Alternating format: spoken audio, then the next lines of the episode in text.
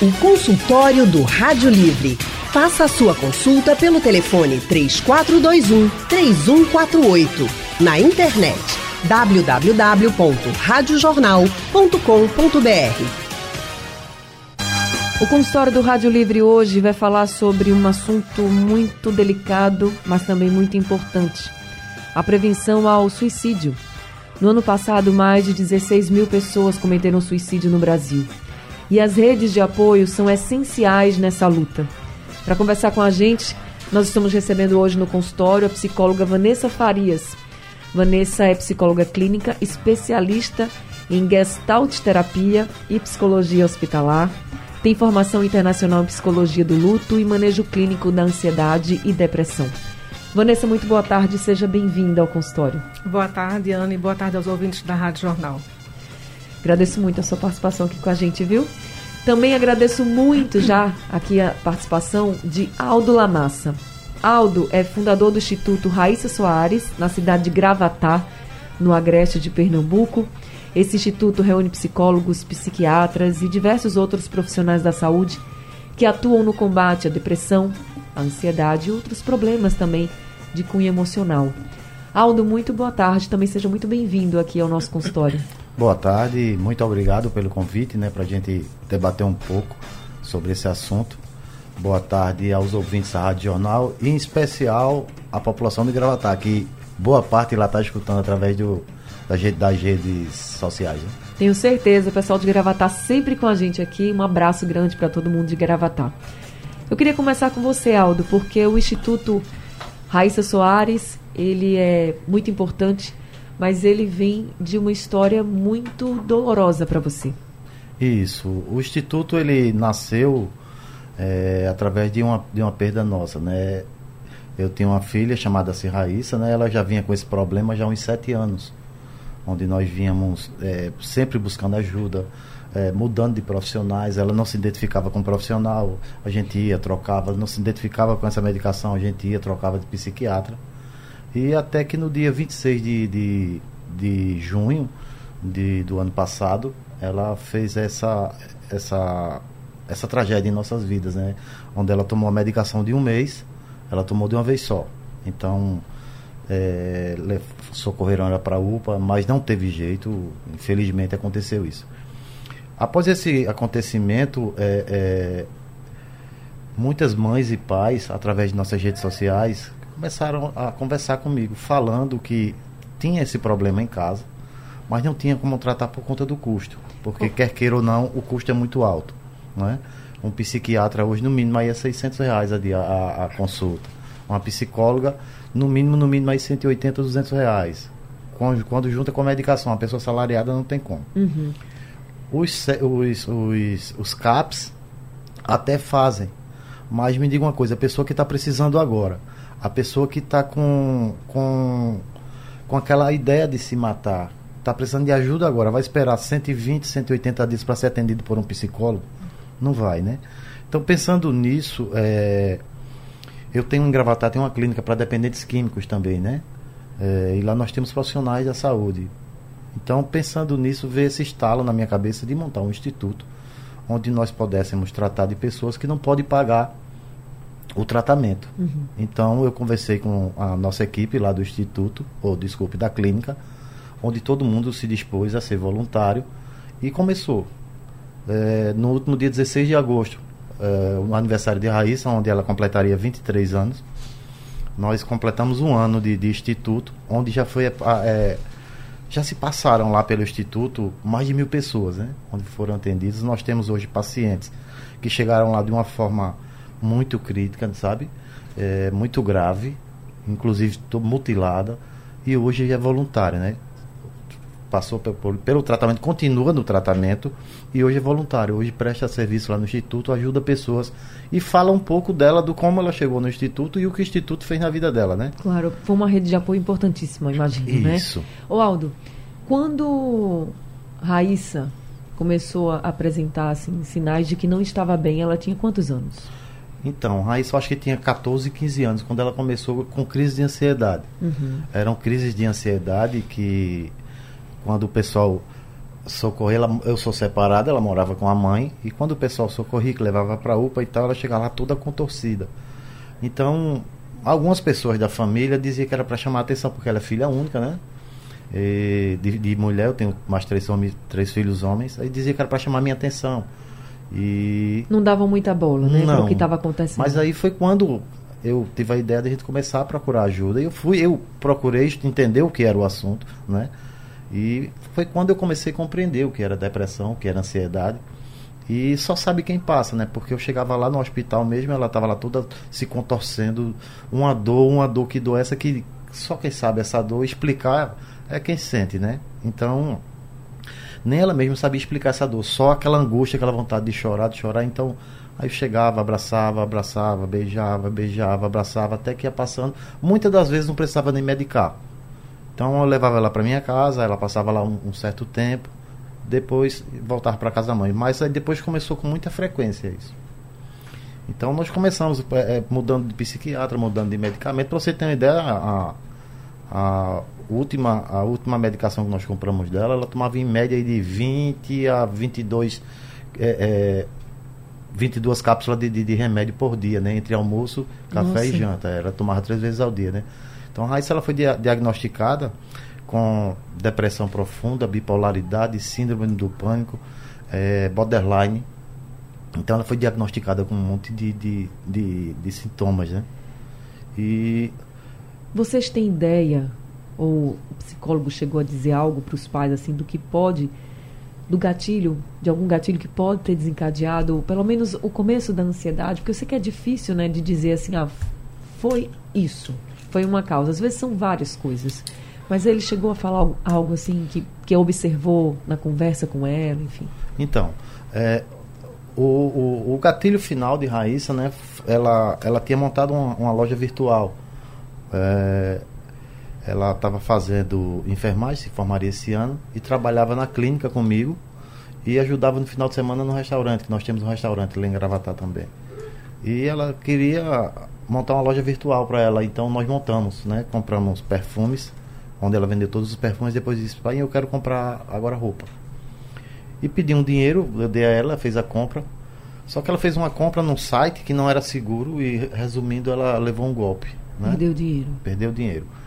No, no dia 24, lá em Gravatar, teve um show de João Gomes, ela foi, onde ela era muito fã de João Gomes, ela foi, ou roubaram ou perdeu o telefone.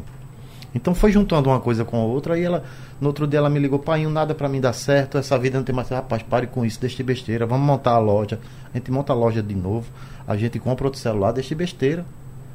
E quando foi no dia 26, é, é, é ela foi para casa de uma amiga. Quando chegou lá, ela já tinha tomado a medicação em casa. A mãe dela tinha saído para trabalhar, ela ficou só em casa. Chegou na casa da amiga, ela contou que tinha tomado essa medicação, já estava já com os sintomas do efeito da medicação. Então, quando levaram ela para a UPA, ela já tinha. Se ela tivesse assim que ela tomou, se ela tivesse falado, aí talvez tivesse dado tempo, né? Porque foram muitas drogas juntas, né? E, mas aí aconteceu, né? Então, é, quando aconteceu, foi uma, uma. Em Gravatar, como nós somos muito conhecidos lá, somos comerciantes há muito tempo, e foi um negócio que chamou muita atenção, sabe?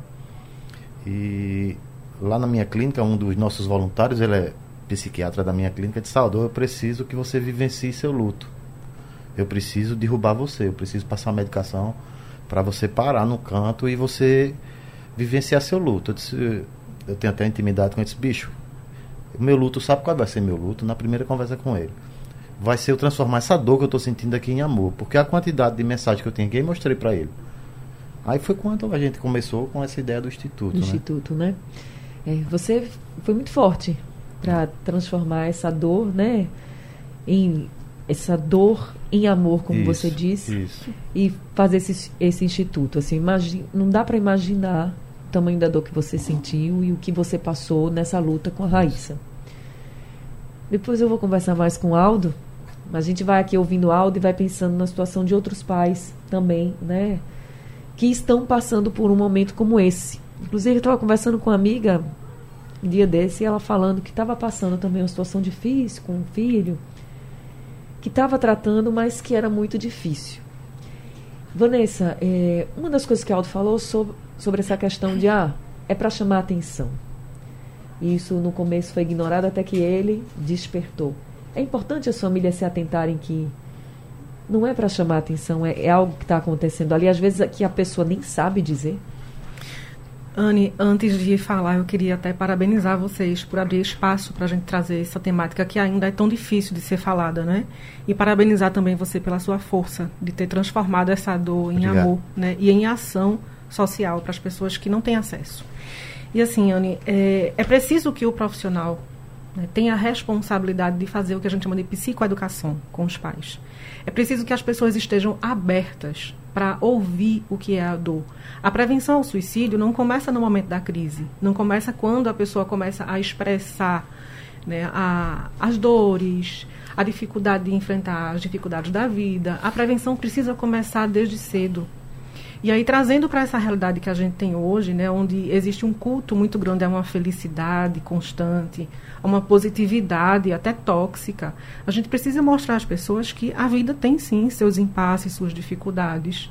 E é falando delas, é, é partilhando sobre essas dores que a gente vai conseguir é, é, enfrentar isso e ensinar as pessoas a lidarem com a vida que é difícil. Uhum. Então, fazer a psicoeducação com esses pais, orientar sobre o psicodiagnóstico, ter a parceria com o psiquiatra é fundamental. Não negligenciar esses sintomas, né? Então, é, a gente escuta muitas frases é, dizendo assim, é falta de fé, é frescura, é para chamar atenção, como ele exemplificou que já ouviu isso, é? é besteira, tem pessoas que estão numa situação pior do que você. Essas frases, a gente sabe que as pessoas que estão sofrendo escutam muito. E não podemos minimizar o sofrimento ao nada. Se a pessoa está com alguma queixa emocional, é só ela que sabe a dor que está sentindo. Não tem como a gente é, é, transferir para um outro. Então, a escuta, ouvir essa pessoa, dar visão ao que ela está sentindo, validar essa queixa é fundamental desde a infância, porque a gente vê que os adoecimentos emocionais hoje, eles não começam só com a vida adulta, né? Infância, adolescência, inclusive os casos de suicídio têm acontecido em pessoas mais jovens. Uhum. No Brasil, como você bem falou, né, foram mais de 16 mil casos em 2022. E aí, desses 16 mil casos, também tem crianças e adolescentes. Né? E a gente precisa diminuir esse número. Quando a gente fala de não negligenciar, de entender a dor do outro, a gente precisa entender também que nem, nem mesmo o outro às vezes sabe por que está sentindo aquela angústia. Muitas vezes, Anne, é a, a depressão, que não é, ela não, a pessoa não consegue dar um nome, é um vazio, né? É uma falta de sentido. Muitas vezes essa dor ela não consegue ser nomeada pela pessoa que sente. Né? A depressão, a ansiedade, os transtornos né, mentais, emocionais, que eu prefiro chamar de emocionais, uhum. que são a bipolaridade, o borderline, é, transtornos de personalidade, personalidade de um modo geral, eles trazem essa vulnerabilidade.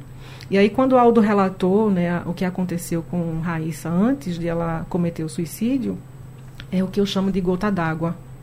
E é o que muitos estudiosos do suicídio hoje trazem, né? Existem os fatores de risco que são da história da pessoa do adoecimento emocional e existem os fatores de risco que são daquele momento, que é uma dificuldade financeira, é uma notícia difícil, às vezes é uma perda por morte, a perda do emprego, pressão no trabalho também, não é?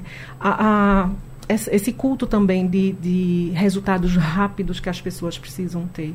Essa vida perfeita que a gente vê em redes sociais. Isso também traz para as pessoas angústias porque elas começam a se, se comparar com o ideal. Um ideal de vida que não existe. Ninguém mostra né, as dificuldades que está passando, né? Verdade. Ninguém mostra. Mostra as coisas bonitas. E todo mundo tem um, um lado bonito, assim, mas nem todo dia a gente tem coisas maravilhosas para mostrar. A gente tem que ter essa consciência. Agora, como fazer uma pessoa que está passando por essa angústia, por esse medo excessivo, por essa dor, que ela não sabe nem explicar de onde vem, por que está assim, só sabe que sente. Como fazer essa pessoa entender que a vida dela é muito importante e que, por exemplo, que você está junto ali para ajudar? Fala-se muito empatia, né? É uma palavra da moda até. Vamos ter empatia. Mas ter empatia não é só você é, ouvir ou saber que o outro está em sofrimento. É se colocar disponível. É a presença. E a presença não é só você dizer, eu estou por aqui, viu, se precisar. É de fato perceber quais foram as mudanças que essa pessoa apresentou. Porque tem pessoas que falam que estão sofrendo ou que querem né, cometer o suicídio. Existem suicídios que são planejados e existem aqueles que não são. Então não é só você saber, é você estar ali e dizer, ó, como é que eu posso te ajudar? Eu não sei o tamanho da tua dor, mas eu posso tentar te ajudar se você deixar. Se você me disser como te ajudar é ter um, uma, uma presença até neutra, sabe? Não ter preconceito, não fazer julgamento, não fazer compa comparação, porque as pessoas são individuais. Cada um tem a sua história, cada um tem a sua dor. E não dá para tratar uma pessoa igual a outra, em nenhum aspecto. Então, essa individualidade, ela precisa também ser levada em consideração. Então, estar tá ali disponível, né, perceber, como eu ia dizendo, essas mudanças de comportamento, porque muitas vezes tem alteração do sono, a pessoa tem muito sono ou falta de sono. Né? Mudança no apetite, isolamento social, familiar. E hoje o isolamento social como sintoma é muito confundido como entretenimento por conta né, da, do mundo virtual. Uhum. Ah, porque gosta muito de estar no computador, porque gosta muito de estar no celular, porque gosta muito de estar assistindo. Mas até que ponto isso para a pessoa é um entretenimento e é um sintoma de adoecimento?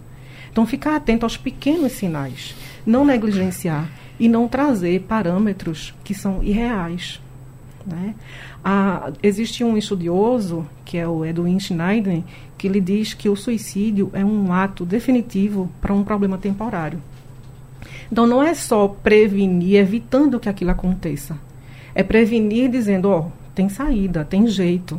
Né? Sempre tem outras possibilidades. E como a gente pode encontrar junto essas possibilidades? É mudar de profissional quando um não está né, dando tem, resultado. A bom. pessoa tem que se identificar, né? Exato. Como profissional. Tanto como psiquiatra como como psicólogo. É preciso que a pessoa consiga se sentir acolhido. E aí, como eu ia falando da empatia, a empatia não é só você dizer estou aqui. É fazer com que a pessoa se sinta compreendido.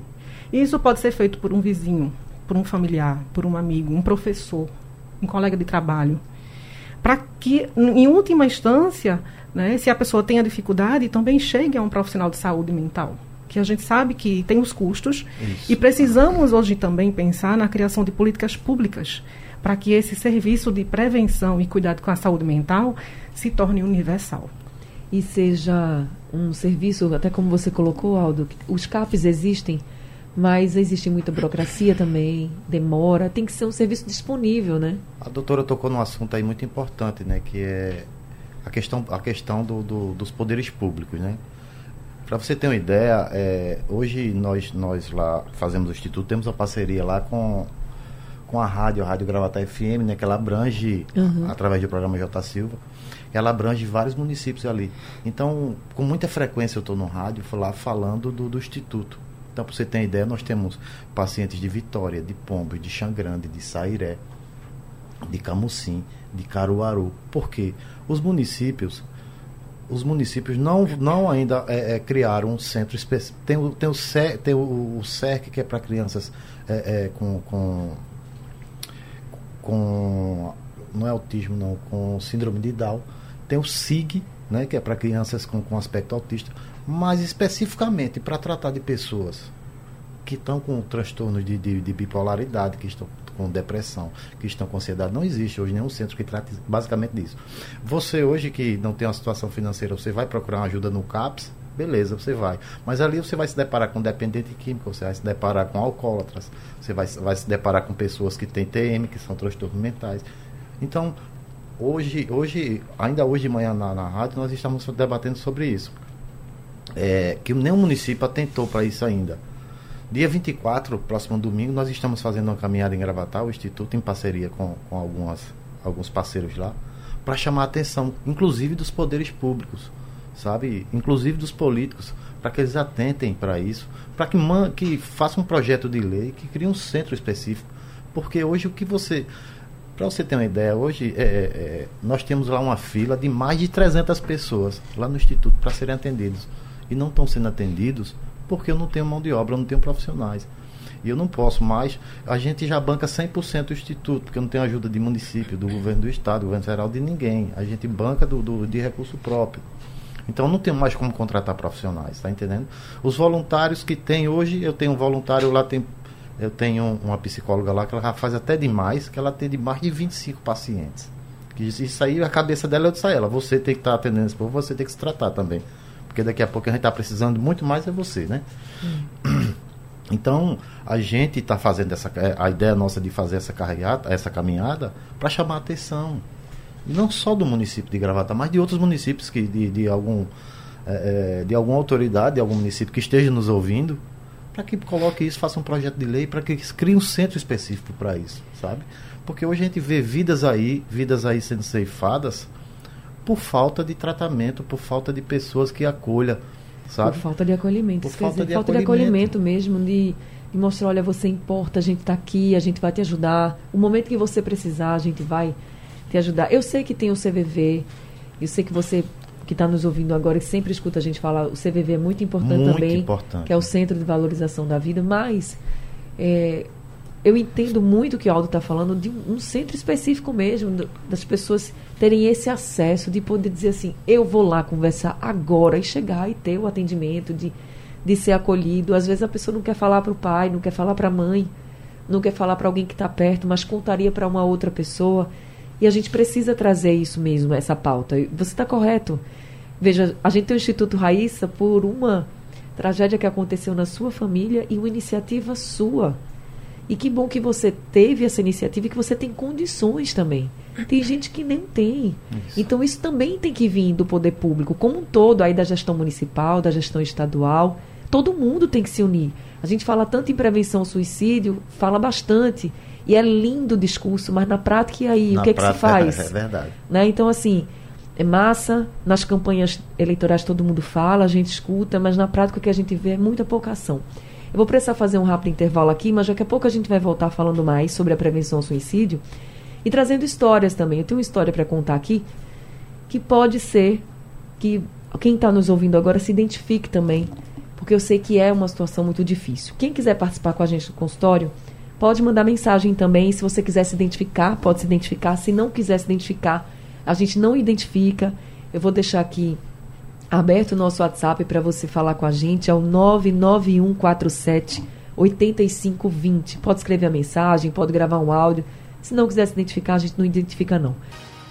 O consultório do Rádio Livre hoje está falando sobre prevenção ao suicídio e como as redes de apoio são essenciais nessa luta. Nós estamos conversando com Aldo Lamassa, Aldo que perdeu a filha e que transformou essa dor enorme de ter perdido a filha num um instituto, um instituto para cuidar das pessoas que estão em sofrimento, com depressão, com ansiedade. É o Instituto Raíssa Soares, em Gravatá.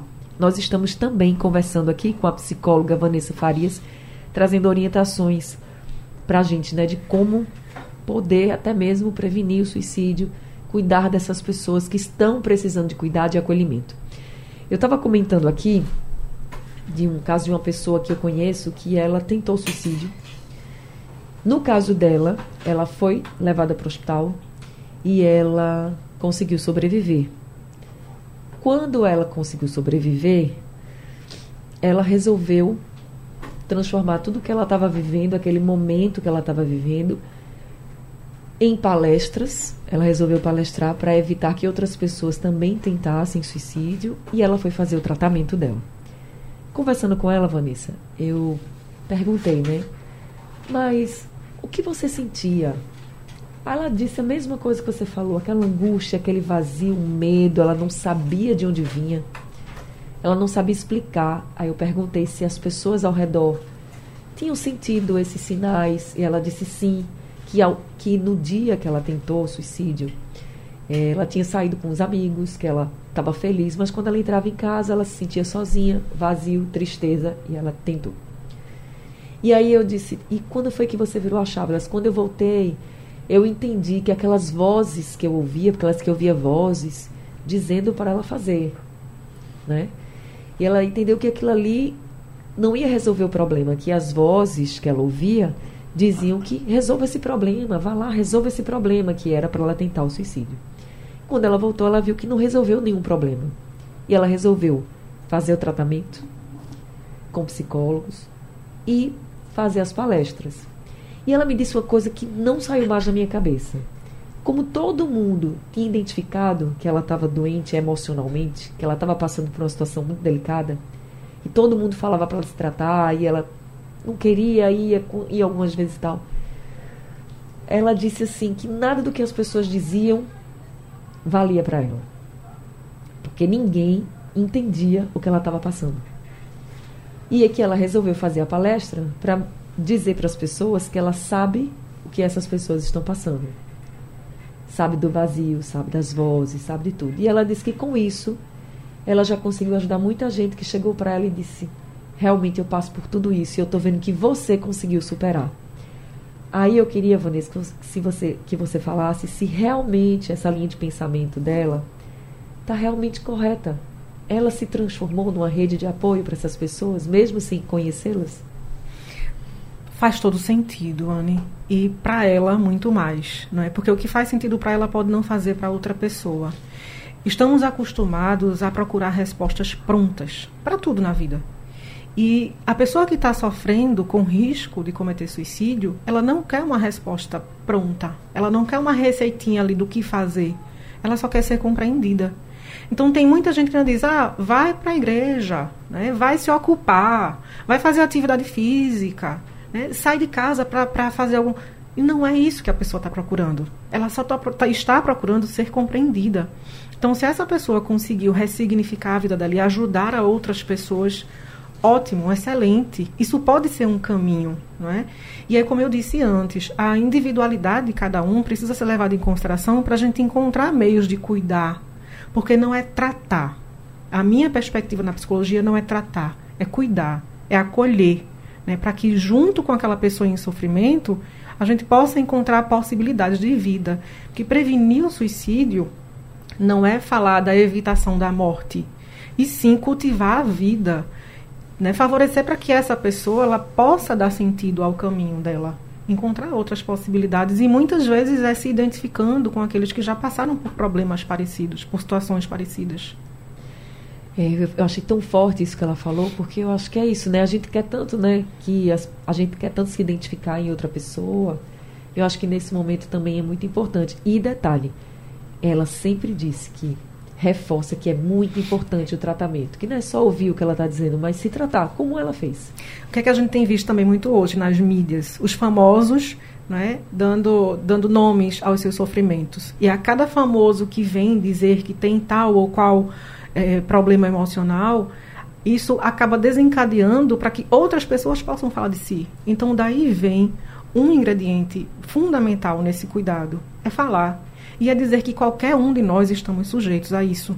Não existe uma classe social, não existe uma idade, não existe um perfil de pessoa já com alguma comorbidade né, que, que esteja propensa ao suicídio. Todos nós estamos, alguns mais. Né?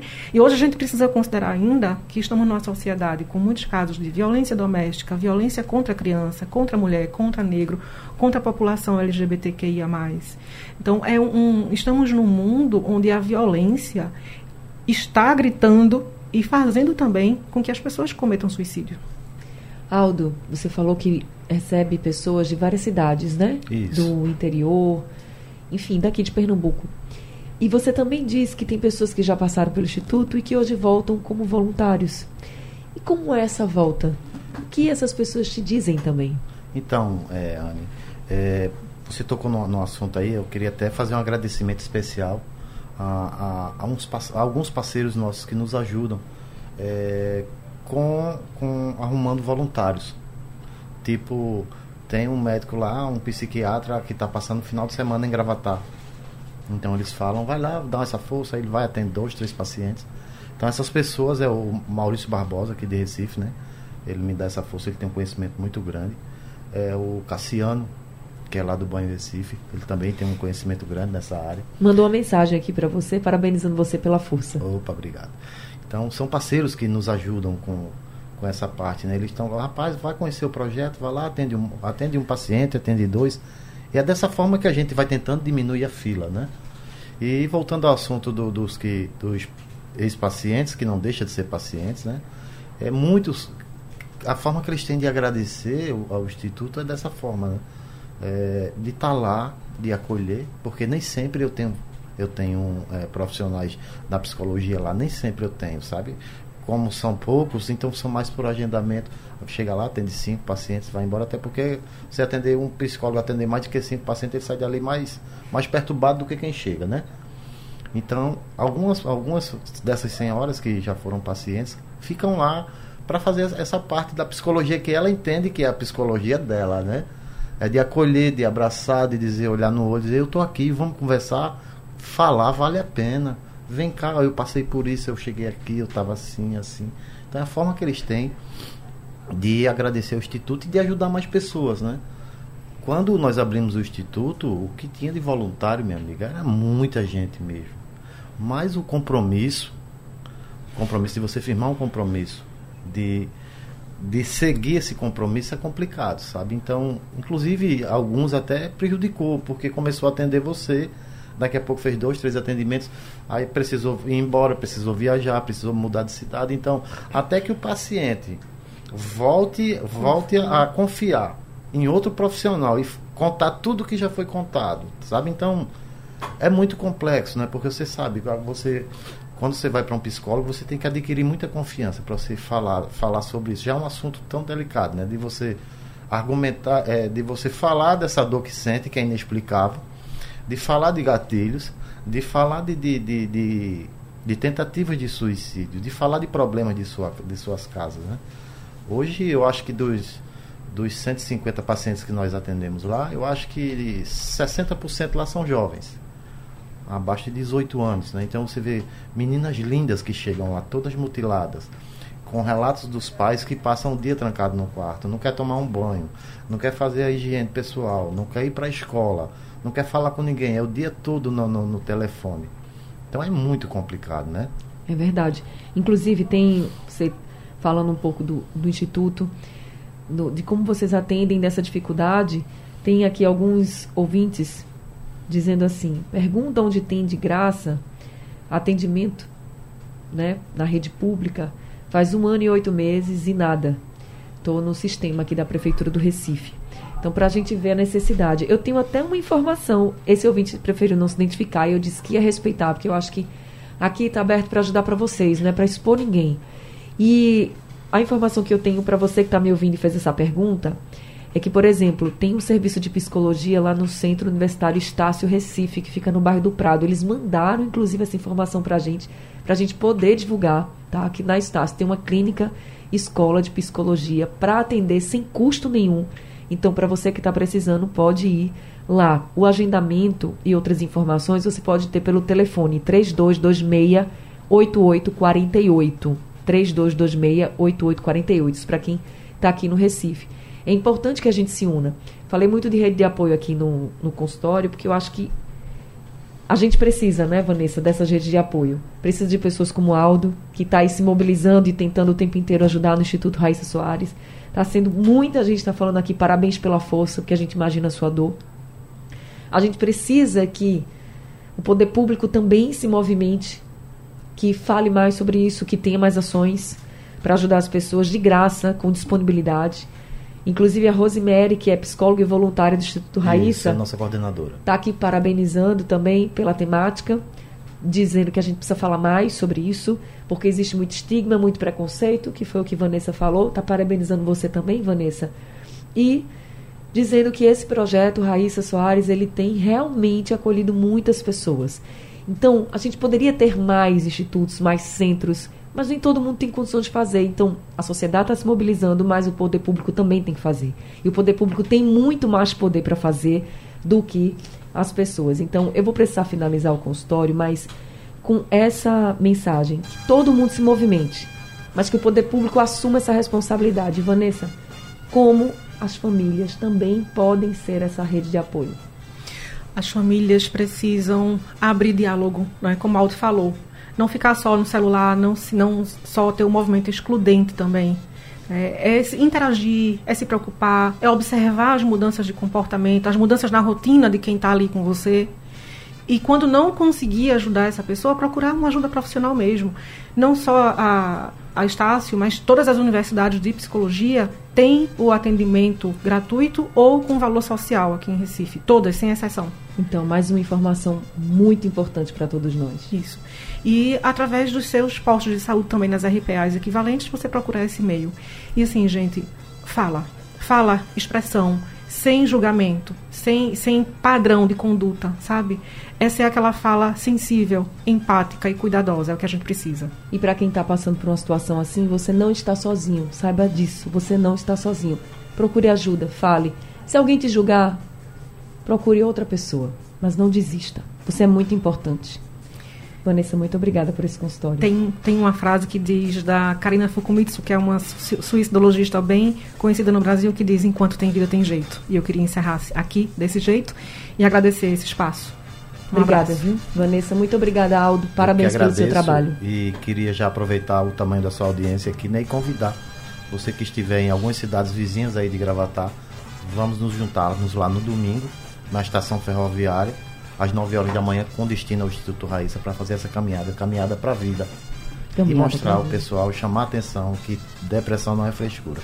Muito obrigado, boa tarde. O Rádio Livre de hoje está ficando por aqui. A produção foi de Gabriela Bento, trabalhos técnicos de Big Alves, Elivelton Henrique e Sandro Garrido. No apoio, Valmelo, a coordenação de jornalismo é de Vitor Tavares e a direção é de Mônica Carvalho. Sugestão ou comentário sobre o programa que você acaba de ouvir, envie para o nosso WhatsApp 99147 8520.